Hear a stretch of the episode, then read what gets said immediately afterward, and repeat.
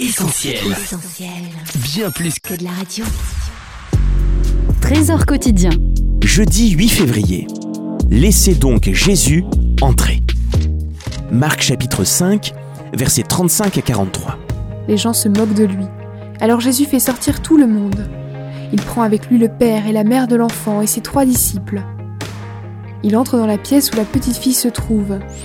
Quand Jésus arrive dans cette maison, la situation est plus que critique et on pourrait dire qu'elle est même désespérée. La fille de Jairus, qui était malade et même à l'article de la mort, vient de décéder. Mais Jésus fait quelque chose d'important. Il entre dans cette maison, ou plutôt, devrais-je dire, on le laisse entrer, et à partir de là, l'impossible devient possible. Qui que nous soyons, et quelle que soit la situation difficile que nous vivons, tout peut basculer quand nous décidons de laisser Jésus entrer dans notre vie, dans notre souffrance, dans notre situation d'adversité.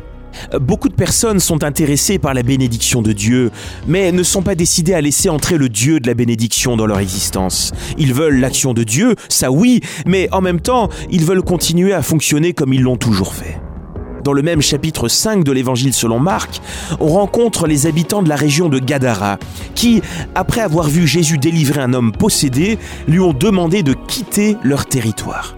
Et oui, contrairement à Jairus, le chef de la synagogue, qui a supplié Jésus d'entrer dans sa maison parce que sa fille unique était en train de mourir, ces gens étaient hostiles à l'idée que Jésus puisse venir sur leur territoire faire son œuvre. Ils ne voulaient pas le laisser entrer dans leur vie. Quelle terrible erreur. Et vous qui écoutez ce message aujourd'hui, avez-vous laissé Jésus entrer dans votre vie, dans toutes les sphères de votre vie, ou est-il encore dehors? Ne serait-il pas plus que temps de lui ouvrir la porte sans attendre la dernière extrémité? Entendez son appel qui demeure d'actualité. Jésus dit, Je me tiens à la porte et je frappe. Si quelqu'un entend ma voix et ouvre la porte, j'entrerai chez lui, je souperai avec lui et lui avec moi. Alors n'attendons plus, c'est aujourd'hui le jour du salut. C'était Trésor quotidien en partenariat avec Viens et Voix.